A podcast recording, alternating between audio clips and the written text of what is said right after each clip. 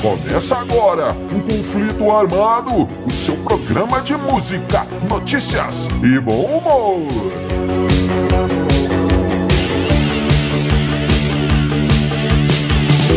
E vamos para as manchetes de hoje. Beatles versus Stones. A treta continua. Ed Van Halen quase tocou no Limp Bizkit. toda certeza e deixar A verdadeira história do M&M Marrom. vazia da noite pro dia Tudo isso e muito mais no conflito armado que começa agora. Eu sou Bob Macieira e aqui comigo no estúdio, meu arquirrival e melhor amigo Crânio. Tudo bem, Crânio? Tudo bem, Bob? Saudações, caros ouvintes! Tamo junto no rock! Tamo junto no Rock Crânio. E sem mais embromações, vamos ao nosso primeiro assunto.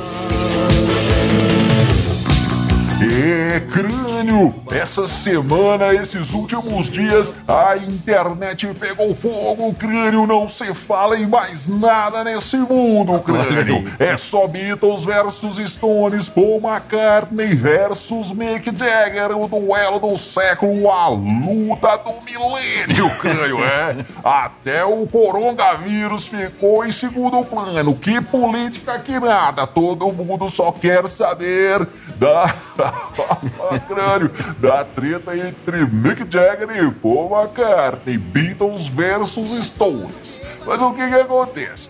O que que aconteceu foi o seguinte: É. Paul McCartney deu uma entrevista alguns dias atrás, onde ele foi instigado a alfinetar e alfinetou os Rolling Stones, crânio. É, o, não- o entrevistador perguntou, mas afinal, senhor Sir Paul McCartney, quem foi melhor, Beatles ou Stones? E o Paul relutou ali, mas disse, olha, você, você vai conseguir tirar de minha resposta que você quer o negócio é o seguinte, os Rolling Stones sempre foram é, muito calcados ali no blues, e nós, e nós é, ampliamos mais o nosso horizonte. Foi Sim. o que disse aí o, o Paul McCartney. sem dúvida E nenhuma. outra coisa que ele disse também é que o que os Beatles faziam, os Stones copiavam crânio. Olha é. só. Veja bem, veja bem, caro ouvinte, nós não, rec- nós não é, repercutimos essa história quando saiu porque justamente estávamos, estávamos esperando a, a resposta de Mick Jagger. E ela veio. Ah, mas ela veio, ela veio sim. o que Tentou, acontece? tentou. O Mick Jagger disse que na semana, veja bem, na semana que eles estavam lançando uma música nova, hein, Crânio? Há muito tempo, se É. não me engano, oito anos que os Stones não lançavam uma música nova. Eles, eles, eles lançam então é, In a Ghost Town. É. Uma música é, até interessante, hein, Crânio? Você, você gostou? Ô, Bob, eu gostei, cara. Achei bem legal a música, na verdade, viu? Sim. Muito legal a música, o, o vídeo também, tudo a ver com, essa, é- com, essa, com esse momento. É verdade, Então, eles fizeram a música em 10 minutos e fizeram umas adaptações lá pra, pra, para o momento, né? Agora, É. ô, ô, Bob, sobre o- as declarações aí, teve Mas mais. espera aí, Crânio, deixa, deixa eu concluir a minha introdução. Tá, Bob, introduz. Ô, então olha só, vamos citar aqui o Mick Jagger. O que que o, que que o Mick Jagger respondeu então? Lembrando, Tá. é, Paul McCartney falou a respeito é, das cópias do que, do que os Stones faziam e também sobre os Stones ser calcado em blues. Então, É. o que que o Stone, o Stone Mick Jagger disse? Olha só, ele, ele disse, abre aspas para o Mick Jagger. Nós somos uma banda de concertos. Nos apresentamos em diversas décadas e diversos locais, enquanto os Beatles nunca fizeram a turnê de arena, crânio. Olha aí, o Madison Square Garden tem um sistema de som decente. É, eles terminaram né? antes de começar o negócio de turnês para valer. Continua. Começamos a fazer shows em estádios nos anos 70, 1970, e ainda fazemos. E essa é a grande diferença entre essas duas bandas. Vai falando aí, Mick Jagger. Fala, Mick Jagger. Uma delas ainda está inacreditavelmente tocando em estádios e a outra não existe mais. Olha aí, crânio que alfinetada do Jagger. Ah, Bob, na verdade ele não respondeu nada, ele mudou de assunto, mas É, espera lá, só vamos contextualizar aqui exatamente o que aconteceu. Sim. E teve mais uma coisa, o Paul também disse das cópias do, do, do, do que o- os Stones copiavam os Beatles, o, o Paul também falou sobre os, os Beatles terem ido para os Estados Unidos, feito sucesso, É e depois é os Stones foram também. É, ele falou. disse isso aí você não citou. E, e para deixar mais claro, o que o Paul quis dizer sobre cópias, olha só. Os Beatles lançaram o Sgt. Peppers, um disco totalmente psicodélico que apontava para uma outra direção. Sim. Os Stones vieram atrás, lançaram um disco psicodélico, que é aquele Ma é, Satanic Majesty's Request, sei lá das quantas, que até a capa é, é- é decalcada Oh, do- dos Beatles, né? E, e lembrando É, mas- uma, uma outra história aqui de, de, de decalque, ô Bob Macieira, Sim, olha sim. só. O Paul McCartney contava a história, conta, né, a história sobre a criação de Yesterday. Que ele sonhou, ele, ele sonhou com a, com a melodia, né? E acordou, foi pro piano e, e tocou escreveu até uma letra improvisada lá na hora, assim, só para não, não perder a, me- a melodia. Sim. E, e depois é, trabalharam e fizeram a música. Enfim, o Paul sonhou com a música. E vem o, o, o senhor Keith Richards também Ah. dizer que isso foi a mesma coisa. Tava lá dormindo e sonhou com, com um riff de Mas Satisfaction. eu creio o que, que tem É. a ver? Os dois não podem ter sonhado Tá, com, a, com a Não, música? Olha só, essa aí eu até não Hum. vou cravar, não, porque as duas músicas foram lançadas muito perto uma da outra. Sim. As duas em 1965, se eu não me engano, então eu não vou cravar Pois que, é. o, que o Keith Richards é, é, copiou até a história do, do, Ah, do. Paul, não, mas eu acho que foi. Olha, Mas que os Stones copiavam os Beatles e iam atrás, isso aí não, não tem dúvidas. Ah, eu não sei e não, como diria aquele velho deitado, quem corre atrás, é, quem corre atrás não corre o risco de ser o primeiro. Então os É Stones sempre vão estar atrás dos Beatles. E olha só, tem mais histórias. A grande verdade é o Sim. seguinte, o primeiro sucesso dos Stones era uma música descartada do, do Lennon e McCartney, aquela... É, I Wanna Be Your Man, né? Sim. Era uma musiquinha É, mas- é, lá do B do, do- da dupla Lennon e McCartney, que os Stones pediram, ah, vocês têm uma música sobrando aí, não? Lennon e McCartney olhou pro outro, ah, tem sim, cara, e deram a música pra, pra eles gravarem. Inclusive era uma música que o Ringo cantou depois, Sim. e era, as músicas que o Ringo cantava sempre eram as sobras de, das melhores ali do Lennon e McCartney, fez o sucesso dos Stones. O primeiro sucesso dos Stones foi uma sobra de, de, de Lennon e McCartney. Agora, só aqui, Bob, pra concluir, é, é, respondendo aqui a, a- a questão. O que o, respondendo ao que o Mick Jagger disse, olha só. Sim. Disse que os, que os Beatles nunca fizeram é, shows em estádios. E o Shea Stadium, cara. O primeiro grande mega power evento mesmo, que os Beatles tocaram por 52, 60, 70, ah, controvérsias. Mil Ué, pessoas aí. Numa época que não existia isso, cara. Não existia nem som é, capaz de, de, de fazer uma coisa dessa. Os caras foram lá e tocaram. Tem, todo mundo conhece isso, tem imagens aí, uma coisa de louco, cara, pra época. Então como é que nunca fizeram shows em estádios? Na verdade, eles inauguraram essa, essa coisa de, de, de shows de rock em arenas, né? É, o que mais que ele disse aqui? Hum. Ah, o principal argumento do senhor Jagger. Ele diz que uma banda não existe mais e, e, e a outra e a outra faz shows em arenas ainda, né? Beatles não existe mais, Rolling Stones faz shows em arenas. E é A verdade. questão é exatamente, o argumento se, re- se inverte aí. Porque uma não precisou existir mais do que menos de 10 anos, na verdade, os Beatles existiram. 10 anos, vai. Não precisou é, é, existir mais de 10 anos para ser a melhor do mundo, a maior banda de todos os tempos, a mais influente e tudo mais. E a outra tá aí na luta, correndo atrás, tentando fazer alguma coisa até hoje. Tentando e não fazer. consegue. Existe até hoje e ainda é no máximo segundo lugar aí. Olha É. lá, o crânio. É, Mas- mas isso aí. Agora, o negócio é o seguinte: o resto ele nem respondeu, né? O Mick Jagger nem respondeu. é, sobre as, as cópias das estratégias aí dos Beatles, o que os Beatles faziam, fazia o, o- os Stones copiavam, ele nem, nem se dignou a responder, ô Bob. Ou seja, não tem argumento, perdeu. Perdeu feio, Mick Jagger. 7x1 de novo. Beatles 7, Stones 1. De novo. É. Ô, crânio, eu lembrei de uma história aqui que nem é muito o nosso, a nossa praia, não, crânio. É mais uma história de fofoca. Mas já que estamos falando do Mick Jagger, vai lá, vai, vai aí no bolo. Olha só, Manda, crânio. manda.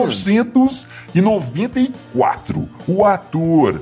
Hugh Jackman, Hugh Jackman, crânio, Wolverine, Sim. estava ali jantando com a sua futura esposa, na época namorada, acho que é Débora, alguma coisa que é o nome dela, o crânio. A Wolverine é, jantando um jantar romântico com a, com a Wolverina. É. É. Aí o telefone toca. O telefone tocou, a moça atendeu e se assustou. Quem? Quem está falando? Quem? Quem quer falar com. Aí o Wolverine, o que, que aconteceu? A, a menina disse: é o Mick Jagger, o, o secretário do Mick Jagger está querendo falar comigo aqui. O que, que aconteceu aí? Então, aí a menina com o telefone e o cara disse assim: o assessor do Mick Jagger: Olha só, minha filha, o negócio é o seguinte. O Mick Jagger está numa limusine aqui com uma amiga, com uma galera aqui, e ele quer se divertir. Nós estamos aqui na porta do restaurante. Você faz o seguinte, você sai aí que o Mick Jagger quer se divertir com você essa noite. Olha, crânio, crânio. Que é isso? E a mulher disse, olha, o Mick Jagger quer sair comigo, falou com o Wolverine. O Wolverine disse, vai lá, minha filha, você tá doida, é o Mick Jagger, você tem que ir. E a menina disse, não, quer saber? Pegou o telefone e falou, olha só, meu filho, você fala com o Mick Jagger aí, que eu não vou, não. Fala com ele que eu estou jantando com o Wolverine. O Não, Wolverine? ah, não, crânio, ela disse que tava jantando com o Hugh Jackman. É, Tá e não foi, crânio, não foi. Mick Jagger dançou feio nessa aí, crânio. O Wolverine ganhou. Ganhou do, do, do Mick Jagger. O, o Bob disse que a moça falou assim: olha, fala com ele que eu nem gosto de Rolling Stones. Se Não. fosse o Paul McCartney, eu ia. Não. Beatles Eu ia. Mas... é brincadeira. Mas é. Isso não. Mas, pois é, é mais uma dançada feia aí do, do, do Mick Jagger, né? Tomou um fora da mulher. Mas se bem que nem sempre uma dessa aí é uma dançada, não, hein, Bob? Se ele tivesse dançado assim aqui no Brasil, né? Com uma certa Olha. apresentadora aí, ele, Olha, ele teria economizado alguns milhões. Olha, pois é. nem te falar. É, crânio, escuta essa história aqui. Manda. Começo dos anos 2000. O guitarrista daquela banda Limp Bizkit, você lembra dessa banda aí, Limp Bizkit? Pois é. O guitarrista saiu e os caras estavam procurando um substituto, crânio. Estavam lá trocando uma ideia com um executivo da gravadora, quando passa quem ali? Ed Van Halen. O guitarrista passou ali e o executivo da gravadora chamou o Ed e falou: Ed, vem cá, o que você tá fazendo, cara? Você não quer tocar aqui na banda do meu amigo Fred Durst, que é o Limp Bizkit? É, o que, você acha? Aí o, o, o Fred Durst, o vocalista do Limp Bizkit, começou até a rir, falou: Não, vai ser engraçado, isso aí seria engraçado, hein? O, o maior guitarrista de todos os tempos tocando com a pior banda do mundo. Ele falou isso. Ele que falou. E aí o Ed Van Halen olhou aquilo e falou: ah, quer saber, cara? Vamos fazer um som sim, vamos fazer um som. Eu topo esse negócio aí, vamos lá. Aí marcaram, cara, marcaram no, no- no- lugar do ensaio da, do Limp Bizkit, cara. Vai ouvindo, olha só. Ed Van Halen chegou, montou seu equipamento, aquele monte de coisa, amplificador, um monte de guitarra, pedal e aquela coisinha toda, e tá lá esperando a galera do Limp Bizkit chegar. E foi chegando um, foi chegando outro, foi chegando mais um, e os caras começaram a acender o cigarrinho do capeta. E a fumaça começou a subir, e aquela fumaceira, e o povo chegando e vai fumaça e fumaça. E o, o disco Van Halen falou assim, isso aqui é o ensaio de uma banda de reggae? O que, que negócio é esse? Era Limp Bizkit que eles me chamaram pra tocar ou Bob Marley? O que tá acontecendo aqui? Diz que... No meio da fumaça, crânio, o Ed Van Halen custou achar a porta e falou assim: o quê? Eu vou embora daqui, vou dar um fora desse lugar. É. E aí, crânio, Ele disse o seguinte, palavras dele, eu me senti um universitário no meio da galera de jardim da infância. Olha, tudo bem. No outro dia, o Ed Van Halen ligou pro, pro vocalista lá do, do Limp Bizkit e falou assim, ô meu amigo, eu tô precisando pegar minhas coisas aí, minhas guitarras, tô precisando delas aqui. O cara, não, tudo bem, Van Halen, eu, eu não tô em casa não, quando eu chegar eu te ligo aí, você vem. Então, beleza. Ed Van Halen 24 horas depois, nada do cara ligar. O Van Halen pegou o Jeep dele, aqueles Jeeps do Exército, sabe? Aquele uhum. Jeep gigante lá, Operação Deserto lá, que é a Guerra do Golfo. É, foi, foi pra casa Eita. do cara, cara. A hora que o cara abriu a porta, o Fred abriu a porta, o, o Ed Van Halen, Van Halen pegou é. uma arma dele, um 44 pontos, sei lá, alguma coisa, já colocou na cabeça do cara. Palavras do Ed Van Halen. Quando aquele babaca atendeu, coloquei minha arma naquele boné vermelho idiota e disse: cadê minhas coisas, seu motherfucker?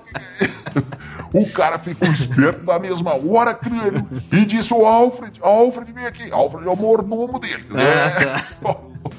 O Alfred vem aqui junta as coisas do Marraine aqui, pelo amor de Deus, cara. E aí acabou tudo bem, o Ele pegou as coisas e foi embora. Pois é, Bob. A galera quer acabar com as drogas aí, fumar tudo de uma vez. Não, mas é, a galera fala mal das drogas, mas olha só, nesse caso aí, graças à maconha, não rolou essa parceria que seria uma mancha na carreira do Van Halen. Van Halen né? ou Van Halen? Ah, Van Halen, Van Halen, os dois. tá, tá tudo certo. Mas não rolou essa, essa parceria. Então, a maconha fez bem pro Ed Van Halen, cara. Salvou a carreira do cara. A carreira? Salvou a carreira, olha.